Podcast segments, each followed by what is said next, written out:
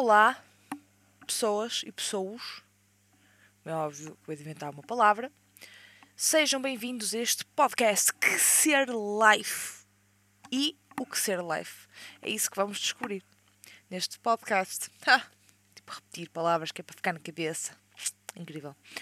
Então, eu tinha outro podcast não sei se vocês sabem, provavelmente não, mas também não importa muito, era só sobre livros. Eu criei este podcast exclusivamente para falar do que me apetecesse, sem nenhuma condicionante ou biografia, nenhuma sinopse que me uh, indicasse ou me condicionasse por um certo caminho.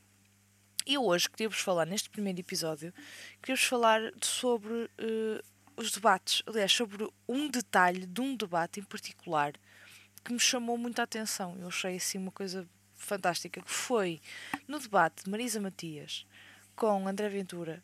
Marisa Matias uh, audaciosamente uh, chama de vigarista, vigarista André Ventura. Eu achei, achei a reação de André Ventura uma coisa por demais. Achei algo fantástico porque ele reage como se fosse a Mega e que é uma. Uh, uma ofensa. E eu não quero falar, atenção, eu não quero falar sobre, sobre a questão pá, de André Ventura ou de Marisa Matias, não é isso que, que, está em causa, não quero saber disso.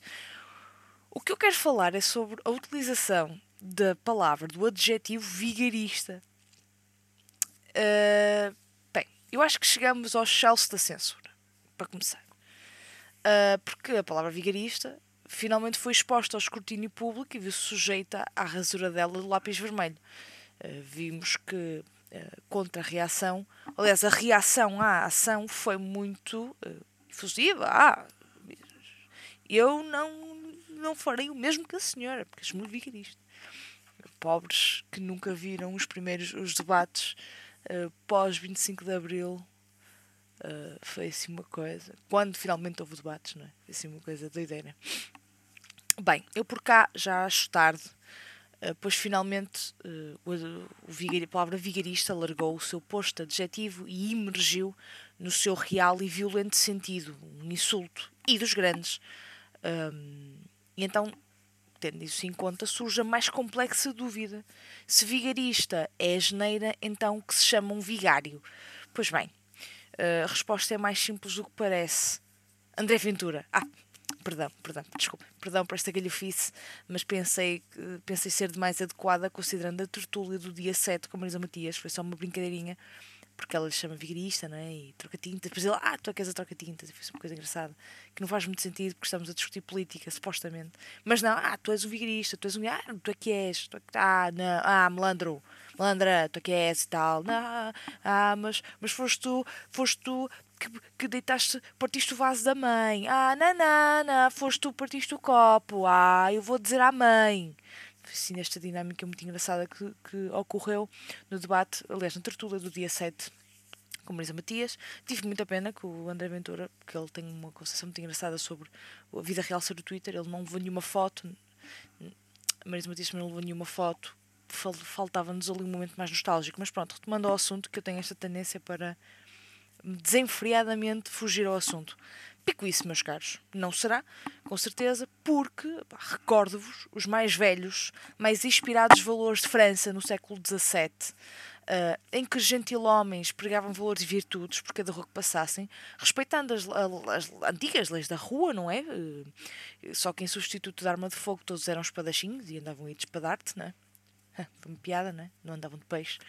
Isto sim, isto sim era política, portanto era sacral um, a lei da honra e da audácia, a perspicácia substituíam as calúnias em gratidão e sempre que surgia essa, esse, esses fervorosos momentos de calúnias e de, de insulto eram uh, imediatamente resolvidos com a lei, uh, com a lei da honra, não é? Andava tudo à pancada até morrer um substituíam as ameaças de soco fácil e facial destes macilentos ogros que nos rodeiam e pouco acrescentam à nossa comunidade. Portanto, acho sempre mais engraçado uh, de repente todos sermos mosqueteiros, mas isso é só a minha, a minha perspectiva bastante uh, sonhadora do que não tão cedo não irá acontecer, espero eu. Tendo em conta 2020, agora 2021, tudo pode acontecer. Bem, Agora que penso, os vigaristas existem desde que a sociedade se lembra de ser sociedade. E ser-se vigário implica mentir dissimular. E isso é muito fácil de se fazer. Perdoem-me, mas no geral a população é muito fácil de influenciar. Ainda hoje acreditam que o Pai Natal existe e que a Coca-Cola não tem cocaína. E já não tem, pronto, já não tem. Mas teve. Uh, penso que era cocaína, agora tinha que ir pesquisar, mas penso que foi por aí. O povo português está tão receptivo à vigarice que aceita candidatos bem condimentados, com verdades, uh, aliás, desculpem, com mentiras, é? com inquéritos, com programas eleitorais que não devemos ler porque não é bem assim, que fintam as verdades com mentiras e desconversas, que oprimem o povo em prol da segregação, que apresentam argumentos lúgubres, lúgubres às vezes sou disléxica, lúgubres, e deturpados para rebaixar candidatos, também isso aconteceu uh, várias vezes, e não estou a referir-me a um, nem a dois, nem a três, estou a falar no geral. A intenção da privatização exacerbada, considerando que vai ser um peso enorme na qualidade da nossa saúde e do nosso ensino e da nossa vida, vai da doença à aprendizagem do ABC. Portanto, este tipo de privatização. E a centralização de poderes, taxas e taxinhos, e pá, que vão financiando a alta riqueza portuguesa, também não deve ser assim tanta quanto isso um, exterminando por completo a classe média, e isso é um ponto assente, existindo só pobres e ricos. Portanto, o objetivo era uh, as, a grande parte da pobreza passar pelo menos para a classe média, e um, há programas eleitorais que prevêem uh, futuramente o extermínio por completo da classe média, que ainda é o que vai sustentando este país, e uh, a subjugação da classe média para a classe pobre, e os que são pobres ficam pobres, ainda mais pobres, os médios ficam pobres. Bom, acho que facilmente se consegue compreender o que está a passar. Pronto, eu assim termino porque não sinto inspiração para prosseguir a inúmera lista de fragilidades no processo democrático português. Mas não desmotive, caro eleitor. Nem tudo são espinhos. As rosas florescem, mesmo no topo da inóspita colina. Romântico. Às vezes sai-me assim umas saídas meias uh, de poetisa e eu penso que isso até é bastante interessante, tendo em conta que não sei o que estou para aqui dizer. A segregação uh, nem sempre é negativa. Porque se nós nos segregarmos dos que partilham fake news, dos fascistas, dos racistas, dos homofóbicos, dos transfóbicos, dos humanofóbicos, dos machistas, da gente bélica, sempre tive para o ser.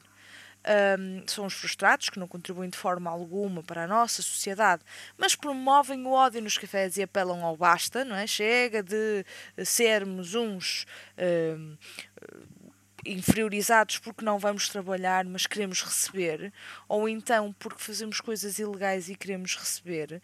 E, apelando, depois, depois apelam a, partidos populistas, não é? E garantimos a felicidade vitalícia. Portanto, se excluirmos, se não, eu quando eu digo segregação, não digo nós os segregarmos. Não me entendam mal. É nós nos segregarmos, nós nos dividirmos, nós nos separarmos porque já percebemos que há uma, uma taxinha, uma taxinha, uma taxa de pessoas que não está interessada em comunicar, está interessada só em apreciar a realidade na sua própria forma e não dá uh, a aceitação, a democracia, portanto, passa tudo por, por ser destruído porque estas pessoas não querem, não, não dão, uh, não querem ser, não querem evoluir e isso é um grande problema. Não estou a associar a nenhum partido em especial, claro pronto, né? acho que também não é muito difícil vermos que tipo ou que tendência é que eu estou a tentar condenar, de certo modo, alguma cautela nisso, mas uh, não quero estar aqui com uh, a financiar gratuitamente fama e prestígio ou a tornar, uh, desmeritar ou martirizar, tornar o pobre mártir certas pessoas. É lógico que elas estão aí, é lógico que quem é bem pensante, os seres bem pensantes, conseguem entender bem o subliminar e aquilo que é necessário que nos acautelarmos. Para quem não é, interpreta como bem entender. É lógico que não quero de forma alguma dar fama a quem não merece. Para terminar, hum, fico sem perceber se a expressão cantiga do vigário eh, se torna uma ofensa ou se realmente passa despercebido e está tudo bem. Pronto, isso podemos usar ainda porque uh, não sei se agora vai haver uma, uma procuração, aliás, uma uma, uma como é que se costuma dizer quando estamos uh, uma, a caça às pessoas que dizem vigário porque é? foi, mal, foi interpretado como ofensa que não deixa de o ser. Mas se for verdade, posso usar? Fica a questão. Olhem, por hoje é tudo. Pronto, não tenho muito mais a acrescentar sem ser falar disto. Espero que tenham gostado. Este é o novo registro. Eu sou a Cláudia e uh, vemo-nos no próximo episódio. Uh, Sigam-me nas redes sociais, uh, Cláudia Sofia, CS, C Sofia Pá, C Sofia Pá no Instagram e num biblio underscore underscore sashi, que é um Instagram literário, também no Instagram. E opá, eu não vou inventar mais eh, redes sociais, senão também já não chega. Não, não, não tenho como sustentar mentalmente tanta rede social. Kisses!